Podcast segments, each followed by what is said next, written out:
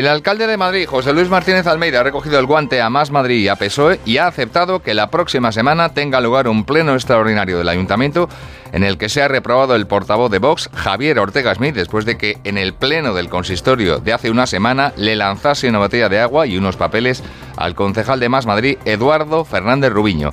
La sesión plenaria tendrá lugar Marisa Menéndez el próximo jueves.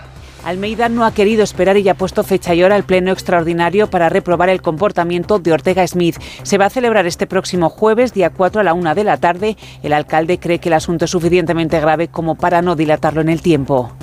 Desde luego, la gravedad de los hechos que motivan este pleno, hemos entendido que se tenga que celebrar a la mayor brevedad posible y, por tanto, la próxima semana, el 4 de enero a la 1 de la tarde, tendrá lugar la celebración del pleno extraordinario con la finalidad de reprobar la conducta de Javier Ortega Smith. Por cierto, nosotros la reprobación la hemos hecho desde el primer momento. La proposición de la izquierda va a pedir al Pleno que muestre su más absoluta condena y rechazo a la actitud de Ortega Smith y que le exija que abandone sus cargos de concejal y diputado nacional y que entregue las actas. Eso